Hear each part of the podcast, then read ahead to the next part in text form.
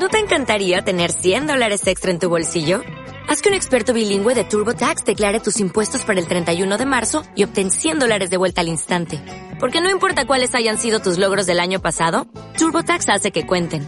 Obtén 100 dólares de vuelta y tus impuestos con 100% de precisión. Solo con Intuit TurboTax.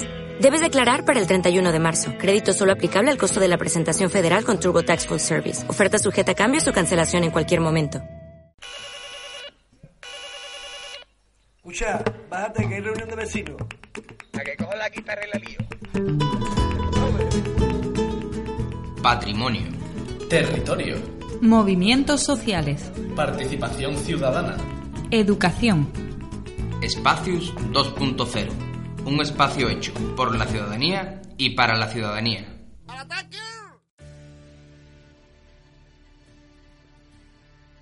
Muy buenas a todos los oyentes de la radio de la Universidad de Sevilla, Radius. ¿Qué tal? ¿Cómo estamos? Nosotros un poco tristes hoy, ¿eh, Adrián? Sí, sí. Bueno, no se nos ha muerto nadie, pero nos falta en estudio nuestra compi Lucía, que no ha podido escaparse o no ha podido venir desde Jerez. Así que aprovechamos para agradecerte el esfuerzo que haces cada programa por estar aquí con nosotros y con vosotros y vosotras. Y te mandamos un beso y un abrazo enorme. Vuelve pronto, compañera. Vuelve, vuelve, porfa. bueno, bueno, Adrián, que te voy a tener que pasar pañuelito. Para entrar en materia, ¿cómo ha ido este reivindicativo mes de marzo? Porque vaya mes de marzo, ¿eh? Ya te digo, Jorge, marzo revolucionario, vamos a tener que llamarlo a partir de ahora. Bueno, porque era febrero republicano, vaya, vaya, vaya lío, Esto ¿eh? no para. Porque si el año pasado fue la manifestación feminista y las movilizaciones de los pensionistas, este año también ha habido grandes movilizaciones y por partida doble. De nuevo se ha oído la voz de las mujeres, como no podía ser de otra manera, con una movilización el 8 de marzo aún más numerosa si cabe que el año pasado, y la huelga por el clima que tuvo lugar el día 15 de marzo, esta vez encabezada por los jóvenes y los estudiantes. Y con voz de mujer, porque vaya la estudiante sueca la que ha ligado, ¿no? Sí. Así es, y precisamente sobre la movilización ciudadana por el clima, que parece que resurge estos días, queremos que gire el programa de hoy. Así que no os lo perdáis. La actualidad nos está urgiendo. Además, traemos visitas muy interesantes. Así que parece que para no echar de menos a Lucía hemos querido traer a todo el mundo al programa. Si te parece, se lo contamos a nuestros oyentes, ¿no? El consultorio médico que tenemos hoy, ¿no? Adelante, sumario.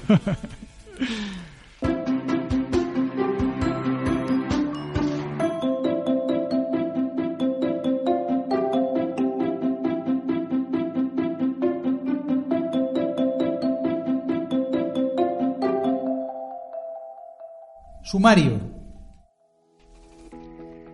Dedicaremos la sesión Experiencia y Perspectiva a conocer de cerca el movimiento ciudadano por el clima, especialmente en nuestra ciudad.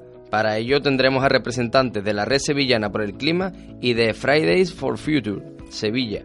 Además tendremos la visita de Miguel Roldán, bombero que nos hablará de su experiencia en Libia, donde fue a salvar vidas en el Mediterráneo y ahora se ve envuelto en una acusación de colaboración con el tráfico de personas. Voy a coger aire y oxígeno porque después de lo que has dicho, mmm, bueno. A continuación, la sección eventos de interés, donde les contaremos los otros eventos que nos esperan aparte de las fiestas de primavera que comienzan en abril con la Semana Santa. Y finalmente nos acompañará Cintia Veneno para nuestra sesión de poemario social y poesía en resistencia. Bueno, bueno, pues finalmente no me queda todavía menos que agradecer la visita a todas las personas que, que han venido, que han venido además a cantar en directo a Espacios 2.0, porque vuelve Eva y bueno, eh, como en la anterior edición, ¿no? Sí, sí, vuelve Eva, que ya estuvo aquí en la anterior temporada de Espacio y viene más fuerte. Sí, viene con su banda. Eva Romero Rodríguez.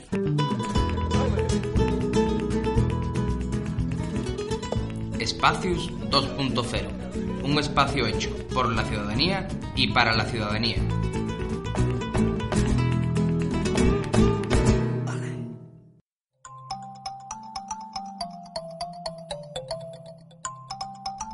Experiencias y perspectivas.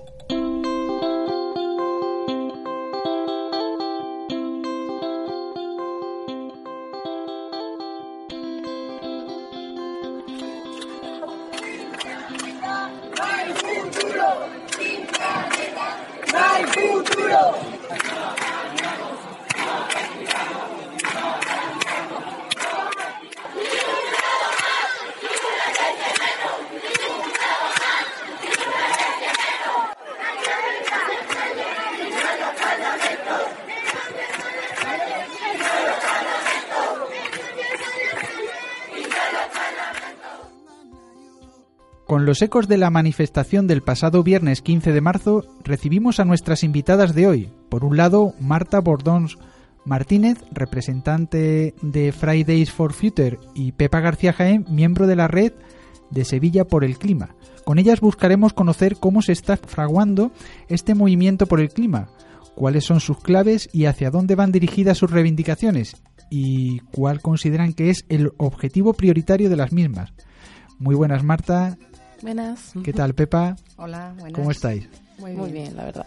Sí, estupendo. Bueno, lo primero es lo primero. ¿Qué es eso de Fridays for Future y la red de Sevilla por el clima? A ver si nos podéis poner un poco en contexto. Vale, pues empiezo yo con Fridays for Future o Juventud por el Clima. Es un movimiento que se inició en Suecia en agosto de 2018, cuando una estudiante activista de 16 años, Greta, eh, comenzó a faltar a clase porque realmente estaba preocupada por la situación de emergencia climática innegable en la que estamos viviendo ahora mismo. Y tras esa eh, huelga estudiantil que ella empezó, pues empezó a unirse, empezaron a unirse muchísimos estudiantes en toda Europa y ya ha llegado el movimiento a España hace un par de meses. Mm, y claro, el, el último viernes fue una huelga a nivel global que se estima que millones de estudiantes estaban en las calles ese viernes en todo el mundo, en todos los continentes, literalmente. Y, y aquí estamos, seguimos y nuestro, vamos, y esperamos que siga hasta que consigamos lo que estamos pidiendo. ¿Y la red de Sevilla por el clima? Pues mira, nosotros somos una asociación civil que tiene todavía poco tiempo de andadura, un par de años, y bueno, se fraguó en un contexto en el que efectivamente mm, ya había bastante sensibilidad social ¿no? sobre el cambio climático y por iniciativa de gente que ya tenía una cierta también trayectoria, ¿no? Eh, bueno, mm, la idea fundamental era que fuese un movimiento social, eh, no vinculado a partidos políticos, ¿eh? mm, pero con la intención clara de incidir en la acción municipal. Eso quizás sea lo que nos define respecto de otras asociaciones.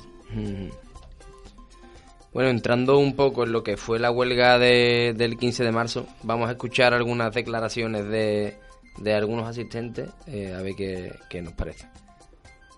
Eh, yo creo que no solamente es necesario, sino prácticamente ya obligatorio. O sea, no hay cierto margen para la opinión, cierto margen para la subjetividad, y aquí no hay ninguna. Aquí es una evidencia científica que hay que perseguir hay que intentar contrarrestarla ya. Como puedes observar hoy en día, pues estamos cada vez más personas.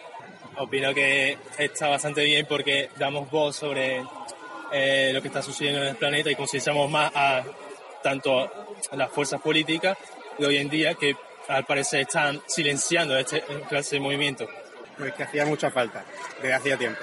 Nosotros nos sumamos, hemos venido hoy aquí a apoyar a los estudiantes en las reivindicaciones contra el cambio climático. Nos parece muy bien que la juventud tome la iniciativa, pero nos parece también que es responsabilidad del conjunto de la sociedad, de todos los trabajadores y nosotros, bueno, como bomberos forestales que estamos en primera línea, pues también una obligación estar aquí. Así que lo vemos con muy buenos ojos y nada, poniendo nuestro granito de arena. Pues la verdad es que yo me esperaba que iba, no, iba a haber gente y que no iba a afectar ni iba a importarle, pero cuando he llegado y he visto que hay mucha gente, la verdad es que pienso que sí puede haber un cambio y podemos llegar a solucionar este gran problema que tenemos. ¿Qué valoración hacéis de la, de la huelga?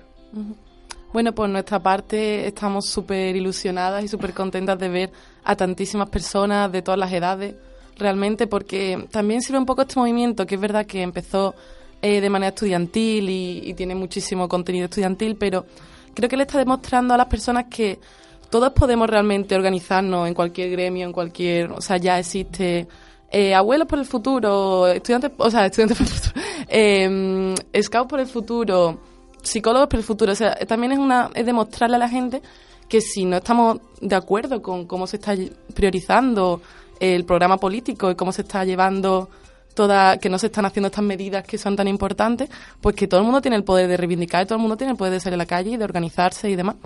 Entonces, pues bueno, el resultado fue maravilloso, nos dio muchísima esperanza a eso, como ha dicho esta última chica, ¿no? A, a que realmente pueda haber un cambio, que si demostramos que tantísimas personas estamos decididas a seguir exigiendo que queremos una vida y queremos una vida en este planeta, pues que por qué no se va a conseguir llevar eso a todos los ámbitos.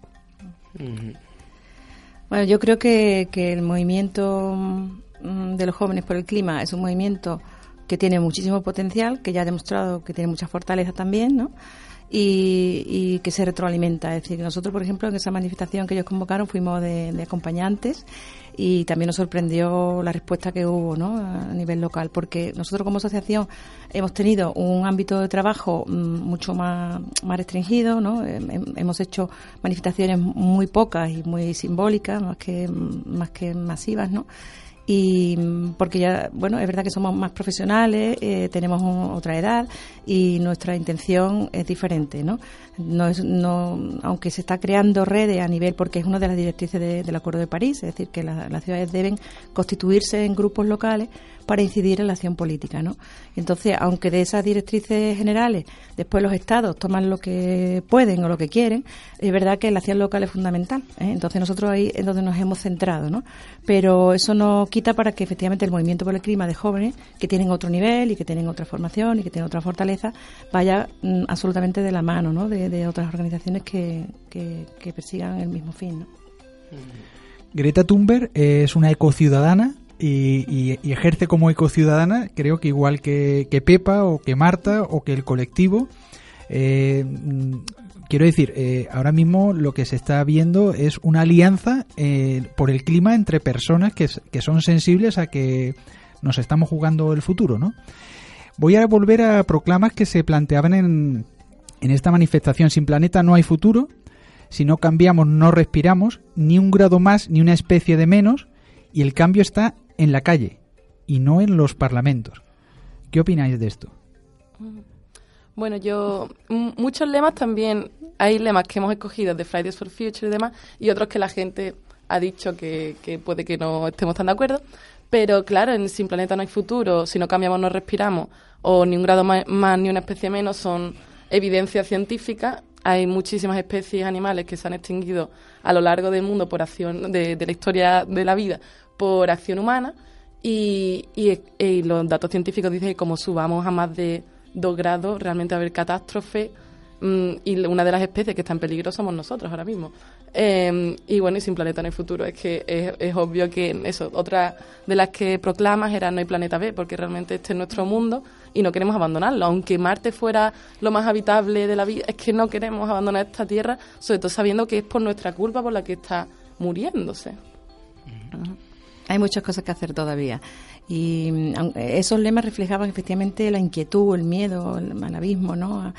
Y, y también la preocupación por. Eh, por la inacción, ¿no? Es decir, los jóvenes dicen, somos, nos hemos enterado de esto, somos conscientes, estamos leyendo, nos, falta todavía mucha mucha formación. De hecho, están llegando a peticiones ahora en los últimos días de muchos centros para que vayamos a darle más información, más evidencia eh, y lo vamos a hacer. Así que entra dentro de nuestra, ¿no? De nuestros fines, ¿no? Y, y es verdad que, que no hay futuro, ¿no? Pero yo soy una persona optimista y creo que, que el futuro lo construimos entre todos y, que efectivamente los movimientos sociales son determinantes, son necesarios y que si los movimientos sociales no hubiera habido cambio, nunca, ¿no? A lo largo de la historia de la humanidad. Y este es un movimiento que además mm, sensibiliza a, todo el mundo, ¿eh? realmente, y, y yo tengo mucha confianza en que le demos la vuelta. Un comentario recurrente que se pudo que se pudo escuchar en la manifestación, supongo que en- también por la proximidad en el tiempo fue la comparación con el movimiento feminista de- del 8 de marzo. Y hombre, la comparación, las comparaciones son odiosas, ¿no? Pero eh, la gran afluencia en la, en la convocatoria del 8M y la buena afluencia, pero evidentemente no tan masiva, que se produjo el 15M, algunas algunas personas parecían frustradas un poco, ¿no? Como diciendo, mm, ¿por qué la gente no se termina de concienciar cuando mm, en realidad esto le afecta a todos, ¿no? Igual que otras otras movilizaciones nos afectan, esta nos toca de lleno seguro. De hecho, alguna gente, mm, parafraseando uno de los lemas, ¿no? Pues podrían decir, sin planeta no hay feminismo, o sin planeta no hay educación, o sin planeta no hay sanidad. Si se acaba el planeta, se, se acaban todas las demás luchas, no, no tienen sentido. ¿No debería de ser la defensa de nuestro planeta, primero, una constante en todas las luchas?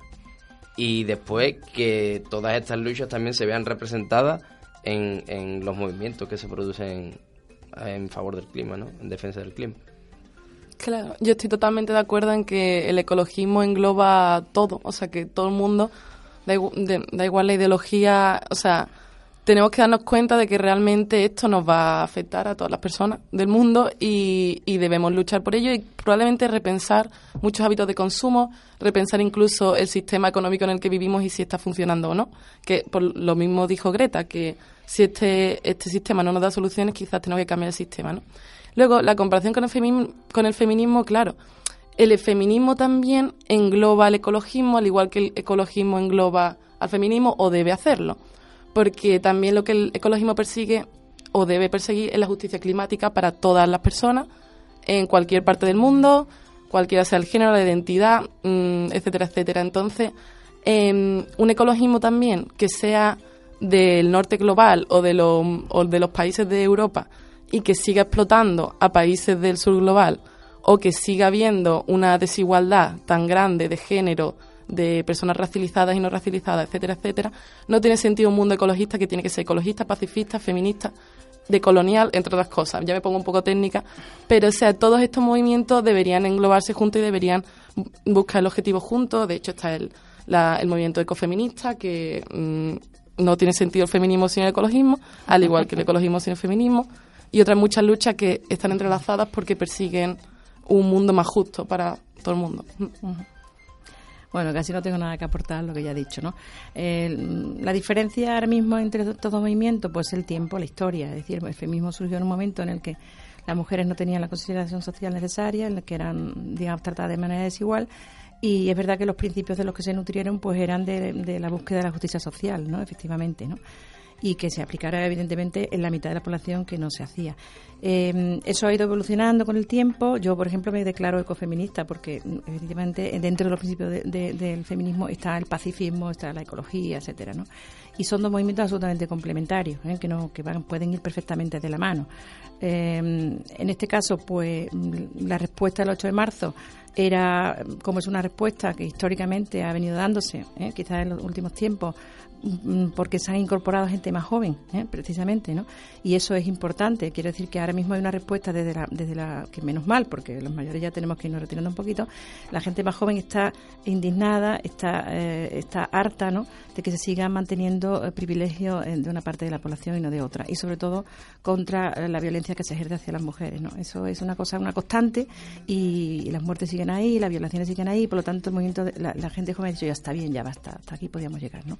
En el tema de, mm, del cambio climático, bueno, pues eh, se necesita una conciencia semejante. Llegaremos con el tiempo, pero vamos a llegar antes. ¿eh? Yo creo que vamos a llegar antes porque la, población joven está mucho más formada, está más sensibilizada, los medios eh, te llegan de otra manera, la información también.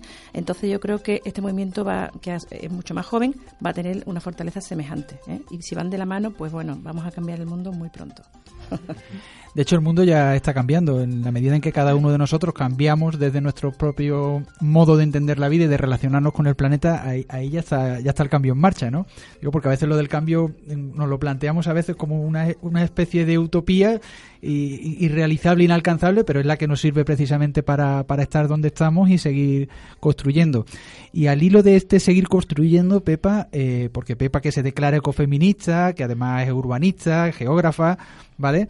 Eh, este movimiento tiene algo que ver con el foro por una ciudad habitable de todos y todas del año 99 o la red ciudadana La Sevilla que queremos, que se constituye a partir de una conferencia euromediterránea de ciudades sostenibles, en la que además, bueno, pues los representantes políticos en FIBE se reunían mientras había un grupo importante de personas que manifestaban con tarjetas en silencio para que no los desalo- desalojasen de la sala de esa conferencia euromediterránea de ciudades sostenibles eh, en Fibes, eh, se manifestaban con tarjetas rojas eh, frente a los representantes políticos diciéndoles no estamos de acuerdo con lo que estáis planteando porque de hecho la ciudadanía no está en ese en ese foro, ¿no? Pepa, ¿tú qué tienes que, plantear en, este sentido? Pues, mm, a ver, que venimos de, de- una historia que, que no podemos olvidar, ¿no? Es decir, mm, este el movimiento, digamos, por la, de- la- por la defensa de, de la naturaleza y del medio ambiente más sano y demás, es un movimiento ya antiguo. Lo que pasa que efectivamente nunca ha sido masivo, nunca ha sido. Nosotros hace 20 años pues veíamos que esas conferencias políticas que siguen existiendo y que son carísimas y que encuentran a políticos de todo el mundo y tal, son bastante ineficaces y les sirve a ellos para su reencuentro, para su eh, poner en común cómo les va, digamos, eh, con carácter general, sin entrar en detalles, que son bastante inoperantes, ¿no? y sobre todo porque después en la práctica pues no se, no se ven los resultados, ¿no? Entonces ya desde hace muchísimo tiempo el movimiento, los movimientos sociales han estado presentes en esas conferencias que ya creo que ni estamos porque ya nos parecen tan inútiles que ni vamos o va muy poca gente. Sí, porque en realidad son conferencias de políticos que hablan de lo que ellos han hecho pero no hay ningún compromiso detrás, decir, no hay ningún compromiso. Y la prueba evidente es que el mundo va cada vez peor, es decir, las emisiones no se reducen y aunque hay compromiso desde la cumbre de Río en el 92, sin embargo, pues el planeta va en ese sentido eh, peor, ¿no? Entonces, bueno, pues claro que tiene que ver, tiene que ver que, que ya entonces eran muy mo- muy pocos, pero ya sabíamos lo que queríamos, ¿eh? ya sabíamos que las ciudades tenían que ser habitables y que no lo era, y que no lo iban a hacer en el tiempo si no cambiaban las condiciones eh, eh, que se estaban dando, ¿no? Eh, y éramos muy pocos y nos escuchaban todavía menos. Pero bueno, mm, de todas maneras seguíamos siendo combativos y optimistas y eso después ha ido evolucionando en distintos movimientos, ¿no? Pues la gente se ha concretado más a trabajar en los barrios, otros más en el ecologismo, otros más en el feminismo, pero bueno, ya desde entonces estábamos seguros de que las condiciones de las ciudades tienen que cambiar, que son el centro además del cambio. ¿eh? Son muy importantes los cambios en las ciudades. Y en esa ruta, ¿cuál es el camino, Marta? Bueno, pues creo que un objetivo principal es la concienciación ciudadana, la concienciación de, de- de todas las personas. Eh, eso, por eso nosotros, por ejemplo, desde nuestro movimiento queremos realizar, aparte de las concentraciones y manifestaciones, actividades complementarias todos los viernes para personas de cualquier edad que se quieran unir, no solo estudiantes realmente, eh, para repensar un poquito esa manera de, de crear comunidad, de consumir, mm, de compartir y retroalimentarnos en, en que en esas prioridades que tenemos de que queremos cuidar este mundo y que somos parte del mundo, es también que nos estamos queriendo cuidar a nosotros. Realmente mm, el cambio climático nos está afectando ahora en Europa, pero lleva afectando también a personas en el mundo desde hace muchos años. Hay mm, cifras de refugiados climáticos y personas desplazadas de su de sus lugares de origen por vamos mm, cifras muy altas realmente, vamos dadas por la dadas por la ONU y que un gran porcentaje de esas, vamos, el 80% de esas personas refugiadas climáticas suelen ser mujeres. Y, y es así, o sea, mm, tenemos que traer el debate, tenemos que mm, deconstruirnos y buscar maneras nuevas de, de eso, de, de existir, que no sean tan perjudiciales para otras personas y para nuestras tierras, porque va a llegar un momento en el que no podemos seguir agotando nuestros recursos y no podemos seguir respirando este aire, que literalmente es venenoso. Esto lo planteaba Petra Kelly y Bandana Chiva y estábamos hablando de ecofeminismo y de pacifismo y además desde las voces y las miradas del sur, ¿no? Exacto. Sí, sí, de ahí, de ahí venimos, de ahí venimos, por lo menos las feministas, las ecofeministas. Sí, eh, claro, lo que pasa que eh, efectivamente eh, los cambios, como decía Marta, eh, tienen que ser mm, globales, ¿no? Desde la acción local, evidentemente, pero pero hay muchas cosas que hay muchas cosas que cambiar eh, a nivel personal y a nivel ya social, ¿no? Porque los cambios tienen que producirse en la manera de relacionarnos con el mundo, ¿no? Con el planeta desde el consumo, evidentemente, de todo tipo, desde alimentario hasta de energía, ah, pasando por nuestra manera de estar en el mundo, es decir, de no perjudicar más al planeta. ¿no? Y esos cambios son cambios, primero individuales, pues, si no se producen los cambios individuales, es muy difícil que eh, haya transformación social de verdad, que esos cambios tengan una repercusión social. Y efectivamente la, la educación, la información, la concienciación es clave. ¿no? Nosotros es una de, la- de, la- de las tareas que tenemos dentro de, de- de la red, ¿no? Y eso se puede hacer desde muchos ángulos, ¿no? Desde plantearnos temas como la revegetación, ¿no? Ahora estamos con un proyecto muy bonito que es adoptar un alcorque para crear una cierta conciencia en los barrios de, cómo proteger los seres vivos que están ya ahí, ¿no? Hasta, hasta cosas de más envergadura, ¿no? hasta intervenir en la climatización de los centros escolares, con toda la, compañía que nos, que nos han dado las escuelas de calor, etcétera, ¿no? En este sentido, sobre mm, en quién recae un poco la responsabilidad del cambio, eh, pudimos recoger algunos testimonios también en la manifestación esto justamente está fuera totalmente de los partidos, está fuera de cualquier ideología. Esto es algo por lo que todos tenemos que luchar, porque es que el planeta lo, lo estamos convirtiendo todos y lo estamos acabando todos. Primero, mira, antes de pedir a políticos y tal, también mira un poco para adentro nosotros y ver lo que nosotros hacemos y qué cosas podemos cambiar, ¿no?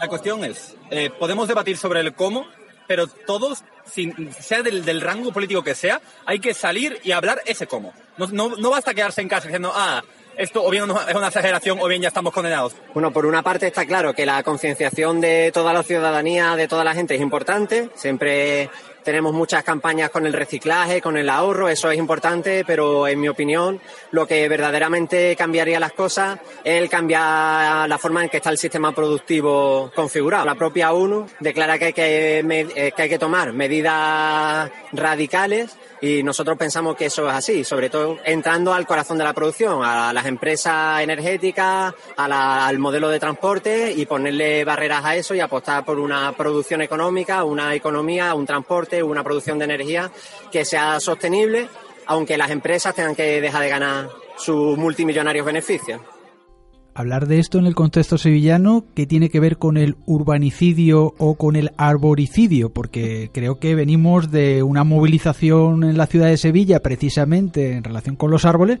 que algo tendrá que ver con el clima también, ¿no? Sí, bueno, esto ha sido una tragedia, ¿no? La que hemos vivido en Sevilla este verano pasado, el verano pasado. Eh, porque, bueno, si bien los árboles son seres vivos y pueden tener eh, y tienen una duración en el tiempo, y tienen que ser tratados y tienen que ser podados en su momento. Lo que se hizo este verano en Sevilla fue un auténtico arboricidio. Primero se hizo en un momento inadecuado, eh, con informes técnicos que no están avalados, ¿vale? sino que era una copia y pega de uno y otro, y sobre todo eh, que bueno que nos han quitado a la ciudad una sombra. Y un frescor que necesitamos. Una de las cosas fundamentales para combatir el cambio climático es revegetar la ciudad y para eso, por ejemplo, en Sevilla, pues hay que reponer y rellenar los alcorques vacíos, que hay miles en estos momentos, y sobre todo hay que cuidar los árboles que tenemos, ¿eh? porque en nuestra red hay expertas que, se pusieron en contacto rápidamente con los responsables de la, de la poda salvaje para detener, detener efectivamente esas talas y no hubo manera de, o sea, no quisieron ni siquiera escucharnos, ¿no? Y fue realmente una tragedia. Lo vivimos sobre todo porque hemos perdido esa sombra y aunque se replanten, que no sé, no creo que lleguen a, sustituir los que han quitado, para llegar a tener la sombra que teníamos hace falta esperar 20, 30 años, con lo cual mm, eh, la temperatura mm, de la isla de calor de la ciudad pues se va a ir incrementando a pasos gigantados. Lo vamos a mm. notar este verano. ¿eh? Eh, también volviendo un poco a lo que han comentado las personas en la manifestación de obviamente mm, hay mucho peso y mucha responsabilidad que recae en cada, cada persona y que podemos mm, ayudar muchísimo de muchísimas maneras. Pero es cierto que los políticos y los altos cargos tienen una responsabilidad inmensa en ayudarnos y en promover este cambio.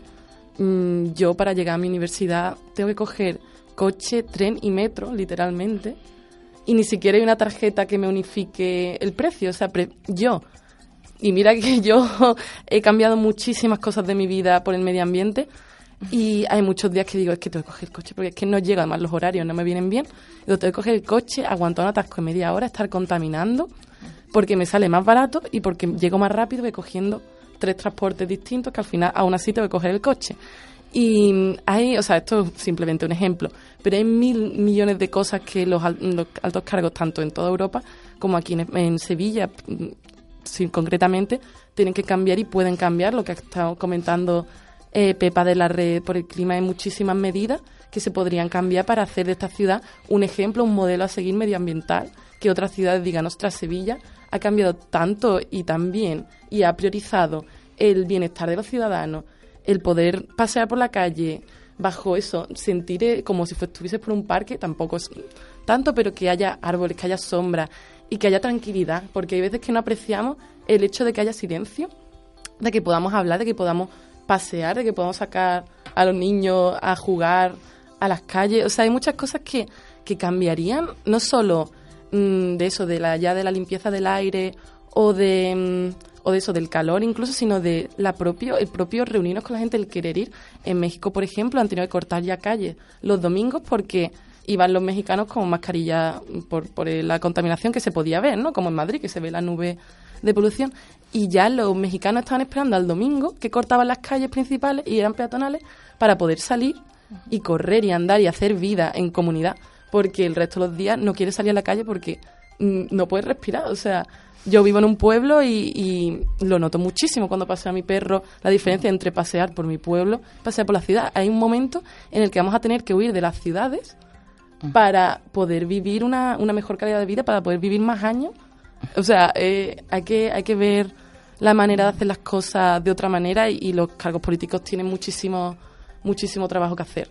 Y además tienen ya las medidas, o sea, ni siquiera tienen que pensar las medidas porque ya se las dan los expertos y las expertas y los científicos. Y el informe de, del IPCC, de lo, del panel intergubernamental de expertos por el clima, les ha dicho esto, esto y esto tenéis que llevarlo a cabo antes de tal fecha y no lo están llevando a cabo y es su trabajo ahora lo que debería ser su máxima prioridad. No podemos olvidar además, Marta, que mm, los niños y las niñas de Sevilla en el, en el año 2005 hicieron una propuesta en un proceso participativo que podemos coincidir o, no y criticar o lo que queramos, pero en el que proponían eh, la, la construcción de carriles bici para la ciudad de Sevilla. Y creo que Sevilla ha dado muestra con sus 100 kilómetros de carril bici de ser un modelo de cómo podríamos mmm, bueno pues convivir de otra manera no o sea no es tan difícil que los poderes públicos tomen muy buena nota de, de, lo que los expertos técnicos y de lo que los niños y niñas quieren y lo que los jóvenes también necesitan para que efectivamente tengamos una ciudad con otro con otro cariz, ¿no? No sé si queréis añadir algo más, Pepa o Marta, antes de despedirnos. Bueno, yo nada, simplemente gracias por haber sacado de los carriles bici que me tocó a mí llevarlo a cabo. Eh, hay muchas cosas que hacer. Yo decir simplemente que la red está preparando ahora mismo un documento que saldrá, sea, lo haremos público en breve, eh, para intentar que eh, la ciudad de Sevilla se convierta en una capital verde europea, ¿vale? En 2023. Para eso, pues ese documento que se está elaborando con los expertos que tenemos y tal, eh, bueno, pues eh, se van a marcar un poco también las líneas, los objetivos, de tal manera que si se cumplieran esos objetivos, efectivamente podría ser reconocida a nivel europeo. Son objetivos ambiciosos, pero absolutamente posibles, ¿no? Y entre otros, bueno, pues estar vegetar la ciudad, la ribera, intentar que las energías sean cada vez más renovables, procurar efectivamente planes de movilidad que favorezcan el transporte a pie o en bicicleta y el transporte público, reducir el, los coches en, en, la calle, en la, en la vía pública para mejorar la calidad del aire. En fin, hay una serie de medidas, educar en, la, en lo ambiental y ese documento yo creo que puede ser importante. Vamos a intentar mm, ofrecerlo a, a, muchísimas asociaciones, a muchísima gente que para que lo consensúen, incluso iniciativas privadas, en fin, y por supuesto los poderes públicos con el objetivo de que efectivamente haya por lo menos un marco ¿eh? de referencia y unos objetivos a cumplir a corto y medio plazo. ¿Y dónde podremos encontrar este, este documento? Pues está a punto de salir. Está, yo creo que en 15 días algo así será, será publicidad. De, aquí, aquí, Adrián, es que lo traeremos, no, aquí, al, aquí, el documento lo traemos aquí, traemos a la gente que lo ha hecho, y, ¿no? Vale. Aquí lo traemos, por supuesto, por supuesto. Muchas gracias. ¿Y, ¿Y, Marta? Sí, pues por parte de nuestro movimiento, este viernes nos volvemos a reunir en Plaza Nueva a las 5 para realizar una concentración y una, un mural con tizas. Queremos hacer algo también creativo para seguir mm, demandando lo que queremos demandar y exigiendo a los políticos que hagan que lleven a cabo las acciones. Eh, y también eso, escribiremos lemas, aprovecharemos eso para ser creativos, para dibujar, eh, que se impliquen más los niños y niñas que no pudieron venir la otra vez porque estaban en el colegio y no se llegó a convocar la huelga o no, bueno, en el colegio no podían, pero en muchos institutos muchos estudiantes no pudieron venir porque no se había convocado de manera oficial. Así que queremos invitarles a que vengan a, a reunirnos de esta manera y, y a pensar un poquito, a hacer un par de horitas de, de concentrarnos delante de la, de la, Plaza Nueva y también de, de, compartir. Y luego también llevaremos a cabo una asamblea para decidir la periodicidad de, del movimiento, si vamos a reunirnos todos los viernes, si una vez a, al mes, de manera más oficial quizás más reuniendo a más personas, porque claro, en Madrid, en Barcelona, en Girona, son ciudades de España donde se está llevando a cabo todos los viernes y hay mucha afluencia, pero no sabemos cómo va a ser aquí en, en, Sevilla. Pero bueno, tenemos mucha ilusión por ver qué ocurre este viernes y está todo el mundo invitado de todas las edades, eh, que creo que vamos a pasar un buen rato, pero también vamos a, a exigir lo que tenemos que exigir y a demostrarles que no vamos a, que yo al menos no voy a parar hasta que algo ocurra realmente. Yo, yo este viernes voy, ¿eh? Como, con, ole. con mis dos niñas y, Ay, sí. y Greta era una sola persona y su movimiento, mm, como el ala de una mariposa, ha generado un huracán, ¿verdad?, de ecociudadanía y de conciencia crítica respecto a lo importante que lo que nos estamos jugando, ¿no?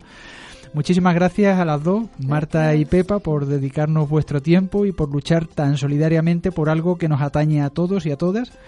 Y seguiremos atentos y apoyando esta lucha con nuestro medio ambiente. Y muchísimas gracias, de verdad, de corazón. A vosotros. Gracias a vosotros. Muchas gracias. Nuestra voz. Nuestra palabra. Verdad.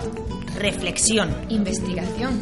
Innovación social y educativa en Espacios 2.0. Ahora, para continuar, vamos a recibir a una persona que también ha luchado y lucha solidariamente por la vida de las personas. Sin embargo, parece que en este mundo en el que nos encontramos la vida, o según qué vidas, no son tan importantes, porque salvarlas puede convertirse en un delito. ¿No es así, Miguel? Muy buena. Así es. Por desgracia, estamos ante una situación en la que, por una misión de rescate humanitario, me, me encuentro pues ante una posible condena de hasta 20 años de prisión. Una cosa desmesurada y, y, sin ninguna... En fin, una, una cosa sin sentido. Miguel Rodán es, es bombero en la ciudad de Sevilla. Estuvo el verano de 2017 de misión humanitaria en el Mediterráneo, rescatando inmigrantes que intentaban cruzar la frontera entre Libia e Italia, con la asociación, asociación alemana Jugend Rettet. ¿Cuál era vuestra labor allí, Miguel? Pues mira, nuestra misión eh, partía desde el, desde el puerto de La Valeta, en Malta.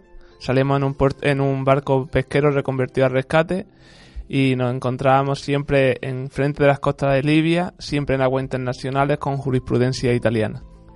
Nuestra misión era interceptar todos los botes que salían desde Libia a- en busca de, Europa, en este caso de Italia.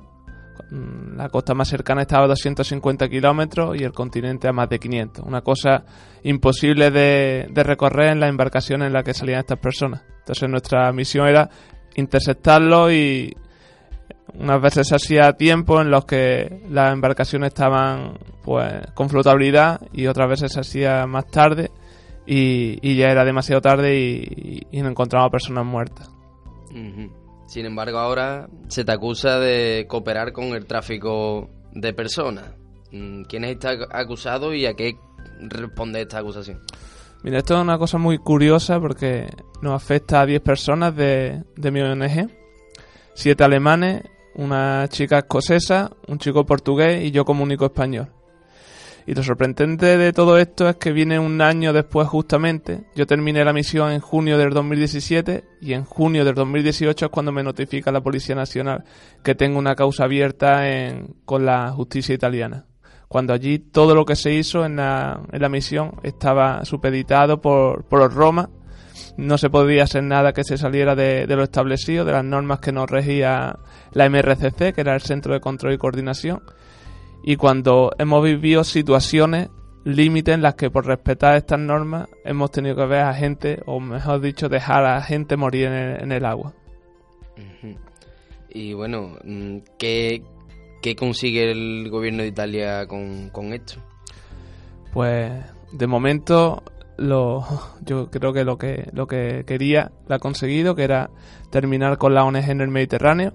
Ahora mismo no se encuentran barcos trabajando en el Mediterráneo, solamente hay uno y no lo dejan ahora mismo allí por la zona y, no puede trabajar. Y en fin, ahora mismo lo que querían lo han conseguido, que era terminar con la ONG allí. Ahora no sabemos el siguiente paso, si, nos llevará a, prisión o porque lo primero lo han conseguido, lo segundo no sé hasta, hasta qué punto quieren llegar con nosotros. Sí, un poco el objetivo es acabar con los barcos de rescate y con las labores de las ONG, porque barcos sí que hay, ¿no? Pero no son precisamente de rescate. Exactamente. Ahora lo que se ha creado es un muro con unos barcos que se llaman Frontex, que son de la Unión Europea y, y, en fin, esos, bar- esos barcos no son humanitarios, son todo barco que, que está por allí lo devuelven a Libia y para los inmigrantes volver a Libia es como volver al infierno porque no es allí no los tratan de una forma muy correcta y el mayor temor de esta gente es que volver a, a, estas tierras. Yo creo, Miguel, que lo que estaba en la hoja de ruta eran acabar con la mirada de la sociedad civil, eh, que es testigo de lo que acabas de contar, pero además eh, acabar con la solidaridad. Porque lo que uno hace por razones humanitarias, mm, o sea, no hacerlo es de lesa humanidad, es ir en contra de los derechos humanos. Mm, Entonces. Mira, yo una cosa que, que veo y que comento siempre es que soy consciente de que cuatro ONG en el Mediterráneo no son la solución, que esto viene una, es una solución que viene a grandes escalas, evidentemente, son de, de gobiernos los que tienen que, que plantear esta solución. Pero mientras tanto, mientras esta situación no se, no se controle, mientras esta situación no, no intenten darle una solución, esta ONG allí hace una labor fundamental porque está muriendo muchísima gente que no somos conscientes aquí en, en, España ni en Europa, somos conscientes de la esa catástrofe humanitaria que está sucediendo en el Mediterráneo, porque cruzan miles y miles de personas. Solo en mi en 22 días que estuve yo trabajando cruzaron 14.000 personas. Por nuestras manos pasaron 5.000 y aún son cifras que, eh, son de locos, no, no, no, no es tangible, no, no, se puede apreciar la cantidad de gente que está muriendo constantemente allí. Y en fin, mmm, que nos quiten a nosotros de allí no creo que sea la solución más acertada. Y bueno, en, cuanto a vuestro caso, ¿qué, qué pasos está llevando los bomberos acusados o los, los, activistas acusados? Pues nada, tenemos la situación un poco compleja porque somos gente de, de diferentes países. Ahí sí, ya te he dicho, son el núcleo duro es Alemania, pero en fin, tenemos un abogado que es a nivel colectivo, que está en Italia, y luego aquí en España yo tengo un abogado que me está representando también, que me está asesorando. Y en fin, cada uno estamos haciendo con nuestra guerra por nuestra cuenta en ese sentido en, nuestros países para que todo vaya en bien de, del grupo. Yo tengo que agradecer que aquí en España la gente se ha, volcado conmigo, el apoyo está siendo brutal y a nivel institucional cada vez tengo más apoyo. Ya he llegado a la Junta de Andalucía y se prevé que en el momento que se, se vuelvan a formar las cortes, tener el apoyo ya a nivel nacional. De hecho, Miguel, aprovechando la repercusión de, de, tu caso, creo que estás llevando a cabo alguna que otra charla de concienciación sobre la experiencia que tuviste, visi visibilizando la situación que se vive por la política mi migratoria de los países europeos, en fin, aprovechando no, no solo para conseguir el apoyo para ti, sino para, para intentar paliar eh, esta situación y que se revierta. Claro, al final yo lo digo siempre, que, que yo no soy aquí el principal, el principal perjudicado. Aquí los principales perjudicados son las personas que siguen cruzando y siguen muriendo en el Mediterráneo, ya sin ayuda y ya sin divulgación. Ahora ya no se sabe si, si muere una, si mueren dos o si mueren cien. Ahora ya eso se obvia. Digo siempre que ojos que no ven, corazón que no siente.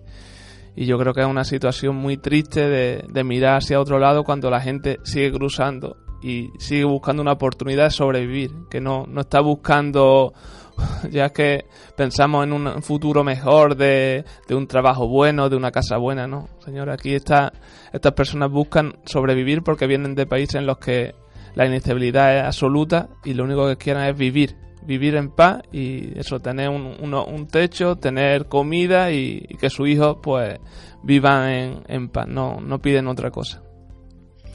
Recientemente una fuerza política eh, lanzó un fake news diciendo que las organizaciones, algunas humanitarias, se dedicaban a montar eh, o fletar eh, con su trabajo como una especie de línea de autobús para que las personas que sobreviven en, en Libia o en otros lugares pudieran venir a Europa. Claramente esto es una fake news, ¿no? Sí, total, totalmente. Pero yo creo que es importante empatizar y, mirar un poquito más, allá de no, no creo que yo independientemente de las ideologías políticas al final esto es una, una cuestión humanitaria esto no es estas personas necesitan una, una oportunidad y, yo creo que, que rechazársela o mirar hacia otro lado es muy injusto.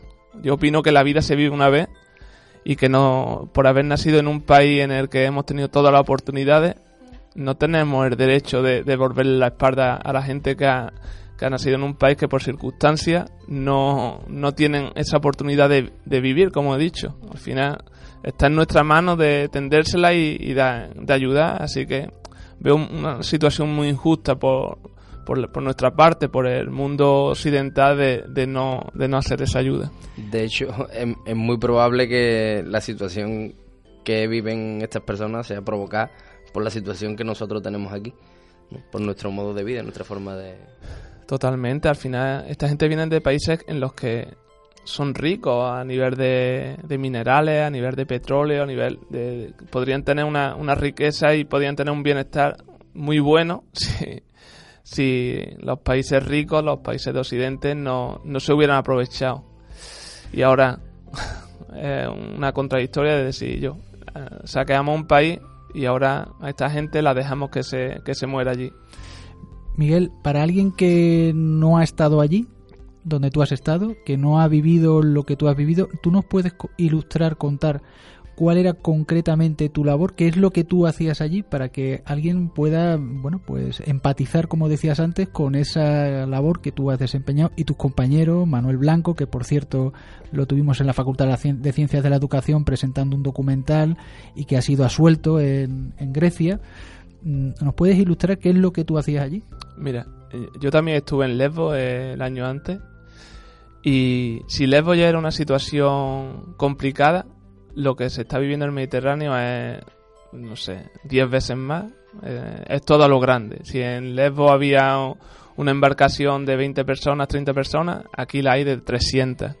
Si en, la, si en Lesbos venía gente con, con un aporte, con, con, tenían económicamente estaban medianamente bien, aquí es, no tienen nada. Lo único que vienen son con, con pulseras plastificadas con, con direcciones de, de, amigos o familiares que están en Europa. No tienen nada. Y lo que se vive allí es, una situación tan trágica en la que ve a tantísima gente en el agua que te, te convierte en juez. Te convierte en juez y tienes que decidir quién vive y quién no, porque no hay medios materiales ni humanos para poder salvar a todas las personas. Una vez que un bote de este tipo cae al agua o se hunde en, en este caso, no, no tiene, no tiene ya te digo, no hay medios materiales humanos allí que puedan darle eh, la oportunidad de, vivir. Entonces, esa situación en la que dices tú, voy a por ti y al de la derecha ya no me da tiempo, si voy al de enfrente, al que tengo detrás ya no me da tiempo. Convertirte en juez es una situación muy dura y, en fin, yo soy bombero y soy consciente que en 35 años de servicio yo no voy a vivir una experiencia como la, como la del Mediterráneo. Bueno, Miguel, además del hashtag culpable de ser solidario, peticiones en chain.org y a través de una red de apoyo formada por asociaciones, entidades, el viernes 29 de marzo se ha organizado una concentración en la puerta del ayuntamiento para pedir el apoyo institucional a tu causa, que están causados ya, como, como has comentado antes, y visibilizar también, como, como dicen, la muerte de, de tantas personas que se producen en el Mediterráneo. Eh, ¿Qué te gustaría decir a, nuestros oyentes para, para, terminar, para, no sé? Yo al, al final eso, que, que al final me han dado la oportunidad de ser el, el, centro mediático de todo esto, pero en fin, me, me gustaría hacer hincapié que, que, yo no soy el importante aquí, que lo importante son las personas que siguen cruzando y siguen muriendo en el Mediterráneo y que a raíz de todo esto se, se pudieran tomar unas medidas mucho mejores, unas medidas ya no a corto plazo, sino medidas ya a medio largo plazo que, que le puedan solucionar a estas personas la vida y que por lo menos eso, que, que no miremos para, para otro lado porque creo que eso, que, que se merecen una, una oportunidad que no se la estamos dando. Pues muchas gracias Miguel, mucha suerte en este duro proceso de que esperamos que salgan lo antes posible y con el mejor de los resultados. Y bueno, eh, muchas gracias por, por dedicarnos este ratito y por abrirnos un poco los ojos, que parece que no los tenemos lo suficientemente abiertos. Bueno, pues muchísimas gracias a vosotros por dejarme explicar mi situación y, y dar a conocer mi historia. Te esperamos a la, a la vuelta del resultado de ese juicio para que nos cuentes eh, cómo ha terminado y esperamos que, que todo se- sea suelto y que no haya ningún, ningún procedimiento. Esperemos que así sea.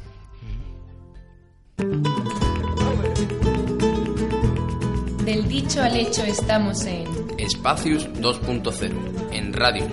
La radio de la Comunidad Universitaria de Sevilla.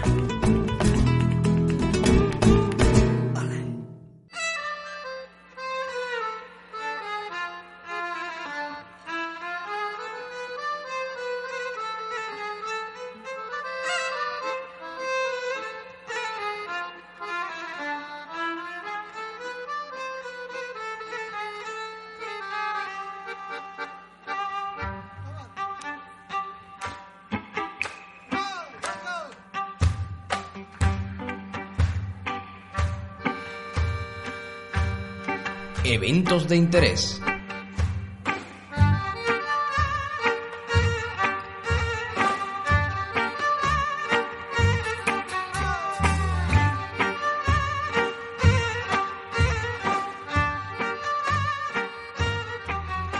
Llegamos ya a los eventos de interés después de este, de este crudo testimonio de Miguel.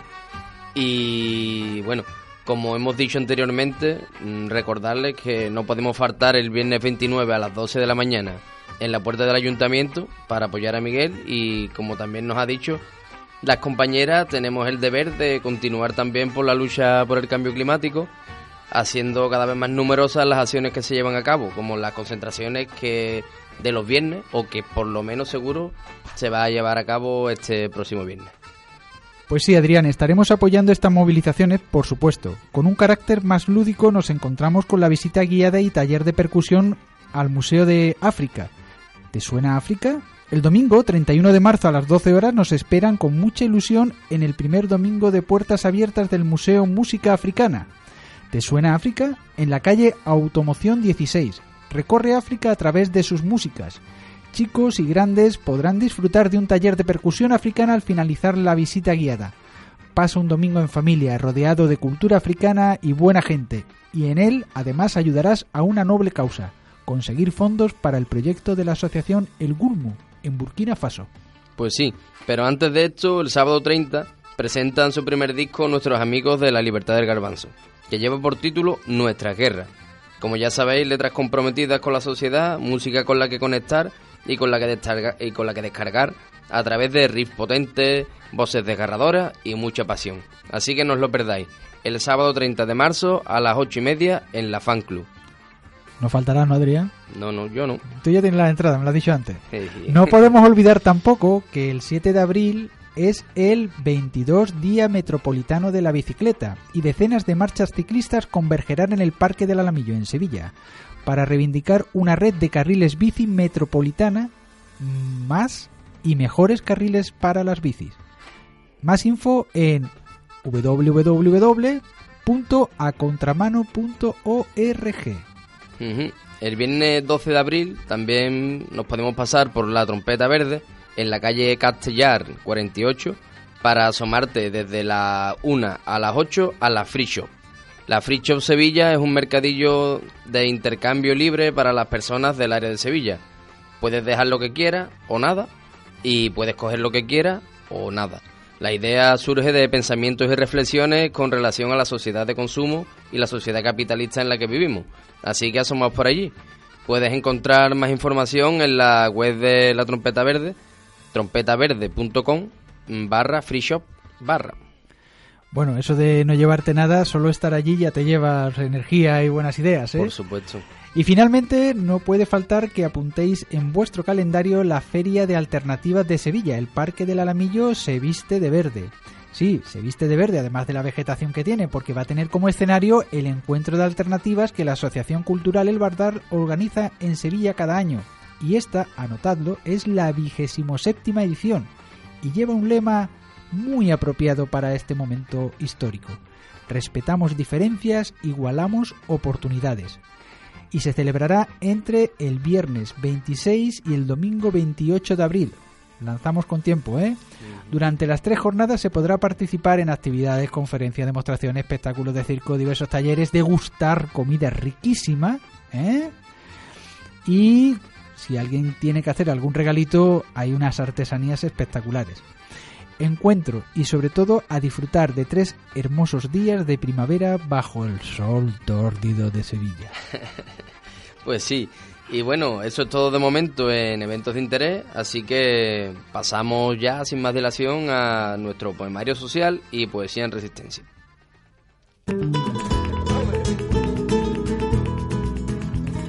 Ideas. Diálogo. Conversamos. Escuchamos. Proponemos. Mejoramos contigo. Espacios 2.0.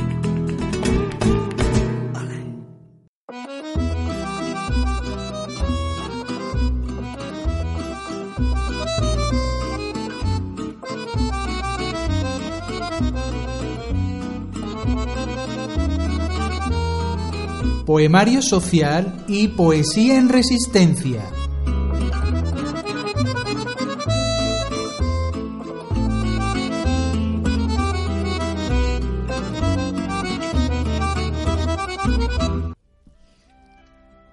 Hoy nos acompaña en nuestro poemario social Cintia Uceda, o como es más conocida artísticamente, Cintia Veneno.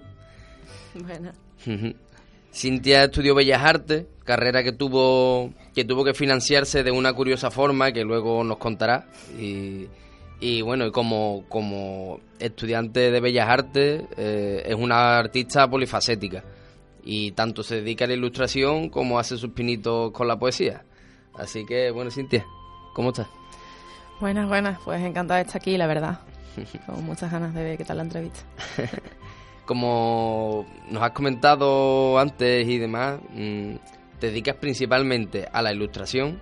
Sin embargo, has publicado, bueno, has publicado tus diseños en libros y revistas, pero también has publicado algo de, de literatura. Sí, justo a finales de, de 2018, eh, una editorial que conocí en la Feria del Libro del año pasado, que se llama Amor de Madre, es una editorial que lleva una madre y una hija de Jaén, que antiguamente se llamaba Pesapo, y le dieron un nuevo giro a la editorial y ahora con, publican contenido feminista, LGTB y tal. Y, y bueno, se pusieron en contacto conmigo porque nos conocíamos del mundo de la poesía, como, como, como he comentado antes, y me propusieron participar en su libro de relatos. Y entonces para mí fue totalmente un reto porque yo no escribo prosa, yo lo que escribo es poesía, entonces fue, fue bastante complicado, pero la verdad es que el resultado quedó precioso. Eh, lo publiqué con más autoras como Pilar Pedraza, Luna Miguel, que es más así más conocida, y la verdad es que el resultado fue increíble. ¿Cómo se llama? Cuadernos de Medusa, volumen 2. O sea, hay un volumen 1 ya, y, y este ha sido el volumen 2. Cuadernos de Medusa, de Medusa volumen 2. Ajá. Sí. Vamos a estar firm- de hecho yo voy- a estar firmando el creo que el 24 y el 25 de mayo la Feria del Libro aquí en Sevilla. Ah, estupendo, estupendo. Ujú. Bueno, y con respecto a tu poesía, que es la sesión que nos, que nos engloba, ¿qué, qué nos puedes contar? Pues la verdad es que respecto a mi poesía, eh, yo empecé a escribir poesía con 18 años, más o menos. Empecé tardecito. Pero la verdad es que la poesía siempre ha estado, ha estado bastante presente en mi vida porque mi madre desde pequeña me leía muchísimos poemas para dormir. Sobre todo de Becker, de Gloria Fuerte. Y como que fueron una pequeña influencia a la hora de, de empezar la escritura. Luego con el paso del tiempo pues empecé, empecé a interesarme políticamente por, por un montón de, temas que, que bueno que están a la orden del día no como el tema de la violencia machista el- la ecología y tal y, y bueno pues con el paso del tiempo y las experiencias mi poesía se fue transformando de, de lo que al principio no- conocemos como poesía de amor romántica que es lo que al principio empezamos creo que la mayoría a, a una poesía mucho más social y mucho más comprometida. ¿Y nos puedes recitar alguno de tus poemas? Eh, sí. Eh, bueno, el último que he escrito se llama Olivos, lo escribí lo escribí con, con las elecciones últimas de Andalucía, que, que bueno, no me, no me voy a meter en camisa de once varas, pero está creciendo un verde que no nos gusta. Uy, Y- mira, esa frase me ha encantado. Está creciendo un verde que no nos gusta. La mala hierba. Y, y bueno, dice así. Que despierten los olivos ancianos de esta tierra, que quieren arar su verde y dejar secar sus macetas. Que despierten los olivos en nuevos campos sin guerra, que que no hablen de este aceite sin haber acariciado su siembra. Muy bueno. Gracias. Como dice Cintia, mm, nos has contado que tus vivencias, ¿no? De- te vas a, te vas acercando un poco más a la política a medida que, que, que te haces adulta, ¿no? Y tus vivencias están reflejadas en tu, en tu obra, tanto en con- cuando dibujas como cuando, cuando escribes, ¿no? Eh, conocemos una vivencia tuya que en parte no sé si te gusta que te pregunten sobre ello pero yo lo, lo tengo que hacer lo siento Pregunta, pregunta. cuéntanos un poco cómo se te ocurrió financiarte la carrera de bellas artes Pues la verdad es que fue un poco ya por la desesperación. Realmente la idea fue, fue un poco tirar de las nuevas tecnologías para poder financiarme la carrera. Eh, yo tenía como 3.000, 4.000 seguidores en Twitter y em- cuando acabé primero de carrera mis padres me dijeron, oye, no podemos seguir pagándote la carrera porque yo me dejaba como unos 1.500 euros al año en material en Bellas Artes. Y la verdad es que era bastante complicado, más piso, más vive en Sevilla porque mis padres viven en Extremadura. O sea, yo soy de aquí, me he criado aquí pero cuando yo tenía como 11 años nos fuimos a Extremadura y, y bueno, yo ya con 18 me vine. Y claro, o sea, era un gasto bastante importante. Entonces lo que se me ocurrió fue tirar de redes sociales y decir, mira, hago dibujos a este precio, es para pagarme la carrera y mi estancia en Sevilla. Y la verdad es que la gente se, se difundió como la pólvora, o sea, tuvo como 13.000 retweets, se difundió por Facebook, por Twitter, por Instagram, por todos sitios. Me hicieron hasta un documental del Consejo de Juventud de España por la Fundación Por Causa. Y, y la verdad es que me la conseguí financiar. O sea, la verdad es que bastante bien. Y bueno, eh, fue una situación bastante difícil porque de hecho estuve como dibujando prácticamente hasta hace menos de un año. Terminé de hacer todas las cosas que, que me mandaban porque fue una cantidad de, de trabajo increíble. Ujú. De hecho, te, te iba a preguntar, supongo que esta época te marcaría bastante y te iba a preguntar si has seguido manteniendo este tipo de financiación para otros objetivos o directamente para vivir o, si- o ya has podido, una vez que terminaste la carrera, has podido encadenar trabajo. de Sí, sí, estable? una vez, una vez terminé ya lo, básicamente a lo que me dediqué fue a ilustrar. Yo ahora mismo de manera profesional yo vivo de ser ilustradora. O sea, ilustro libros, he hecho portadas de libros para diferentes editoriales, en revistas también como Picara Magazine, en Valparaíso Ediciones hice la portada del libro de Andrea Balbuena, del último. Y la verdad es que bastante bien, bastante bien. Ujú. Ahora estoy colaborando con el Topo Tabernario también, en el último número, así que la verdad es que bastante contenta. O sea que a veces eh, el que uno se cree sus propias herramientas de supervivencia profesionalmente te dan un... un- Sí, supongo que cuando llaman emprendimiento juvenil, yo creo que se refiere más bien a acto desesperado de pedir ayuda, que realmente no fue pedir, bueno, fue pedir ayuda, pero realmente no fue un darme dinero porque sí, sino yo estuve haciendo retratos y dibujos tres años sin parar, o sea, fueron más de 600 dibujos. Joder. O sea, yo me pasaba dibujando 10 horas al día. La verdad es que era bastante, era bastante complicado. Y bueno, mm, ¿alguna, alguna poesía que ilustre, que puede ilustrar esa época o mm, sobre la precariedad laboral? Porque realmente esto es un, es un poco precariedad laboral, ¿no? Sí, es precariedad, precariedad laboral en, en todos los sentidos. Yo creo la precariedad que está en todos lados ahora mismo. Entonces, creo que es bastante complicado que, que desaparezca de algún punto social. Algo que represente esa época, pues la verdad es que creo que tengo uno parecido, no es de esa, pero va por ahí. Y dice, se llama El día que ardan los bancos. El día que ardan los bancos, alcanza a coger los girasoles, que la lluvia ha derramado la tierra baldía, la que no es de nadie, sobre las casas desahuciadas por los bancos. La gente ahora danza alrededor de los cajeros, que ahora ofrecen golosinas de papel que ya no matan. Aquel día sacaron antorchas a la calle. Los padres ya no tenían miedo por sus hijos, y los hijos pudieron conocer al fin la sonrisa de sus padres. Bueno, Cintia, y de cara al futuro, ¿qué tienes en el horizonte? ¿Te gustaría publicar algo de poesía o literatura o prefieres seguir con la ilustración? Poesías ilustradas por ti misma, no sé, se me ocurre pensando en el libro de, de Francis Doble que Sí, sí. estaba ilustrado, publicar a lo mejor tu propio libro ilustrado por ti. No sé, ¿qué te mueve? ¿Qué te mueve en este momento? La verdad es que la intención es hacer es hacerme un librito de un poemario ilustrado, la verdad. Es como que estoy trabajando en ese proyecto, lo que no sé es todavía cómo hacerlo.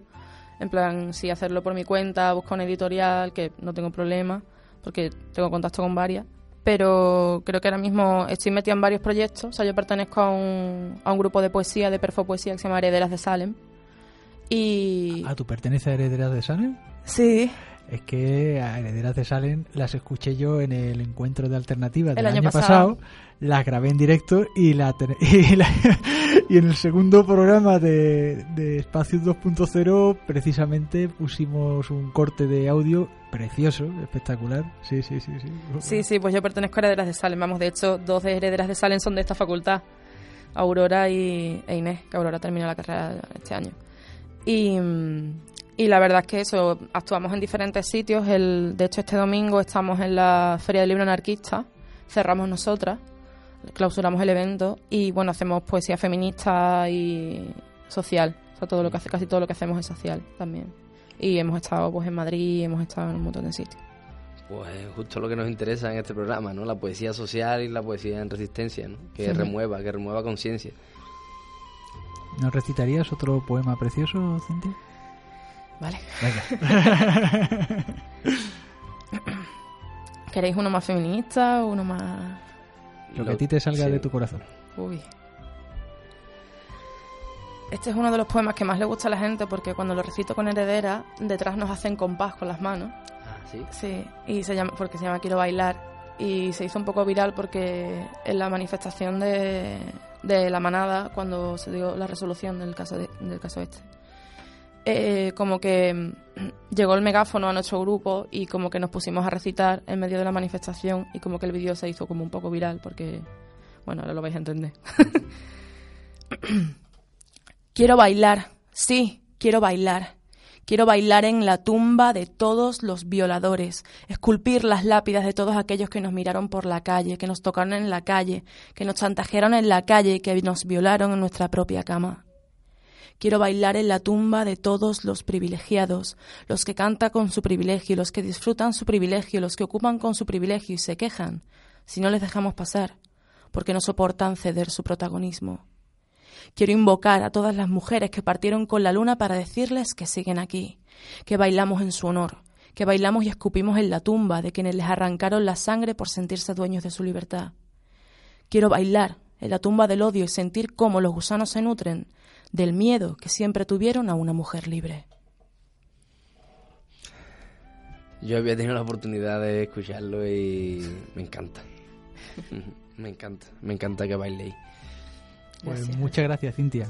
A vosotros. A quienes no han estado en este momento presentes con nosotros, hace como varios programas ¿no? que, que empezamos y invitamos a, a escritores y a poetas y todo el mundo se apoya con su, con su libro, ¿verdad? Con su, con su texto, pero entrar en una entrevista en la que uno está respondiendo eh, a preguntas y cuestionando y, y de repente saltar con su poesía, a, a mí me, ha dejado apabullado, ¿eh?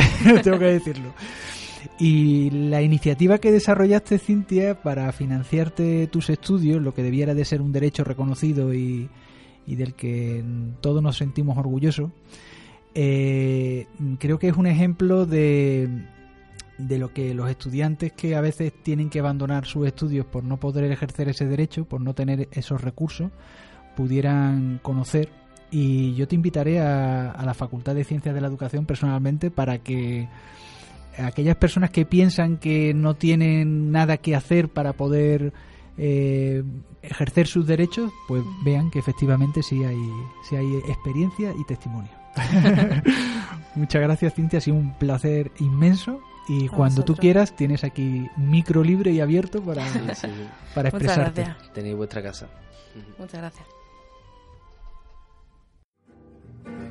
Espacio publicitario producido para radios con asistencia técnica de Rafa Jiménez, redacción publicitaria de Nuria González y dirección de Elena Bellido.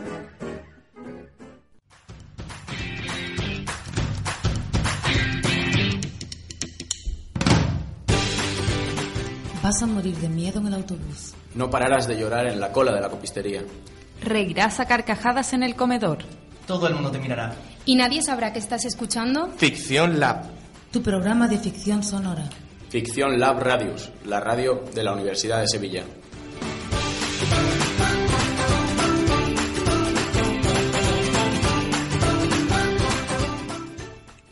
¿Estás al final de tus estudios universitarios?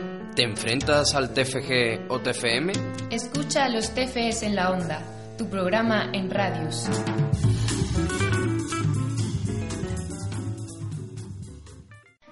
Espacio publicitario creado por Nuria González y Elena Bellido. Pues continuamos con nuestro carrusel de visitas de hoy y recibimos a Eva Romero Rodríguez, que ya estuvo con nosotros hace una temporada y que hoy viene además acompañada de, a la guitarra por Jorge Mata Boticario. ¿Qué tal, Eva? Muy bien, encantada de volver a estar aquí con vosotros. Bienvenido, Jorge. Muchas gracias. Antes de irnos con este tema que nos va a tocar Eva y que nos va a interpretar también Jorge, ¿te parece, Adrián, que nos despidamos formalmente, estas cosas que hacemos nosotros y que le dejemos el estudio a quienes son los protagonistas ahora? Me parece estupendo, Jorge. Así que, bueno, como siempre, nos despedimos diciendo que podéis escribirnos a nuestro correo electrónico espacios2.0 arroba gmail.com y que Adrián Domínguez, Lucía Alcántara y nuestro, que hoy Lucía, que hoy nos acompaña en, en la distancia, aunque no la hayáis Sí, escuchado. sí, online, online. Está siempre aquí. Y nuestro director de programa, Jorge Ruiz, encargados de la guionización, locución y realización del programa y por supuesto a Rafael Jiménez al mando de- del equipo técnico. Ahora sí, ya os dejamos con Eva y su tema. ¿Cuál tema, Eva? Iceberg. Un saludo a todos y nos vemos en la próxima entrega de Espacios 2.0.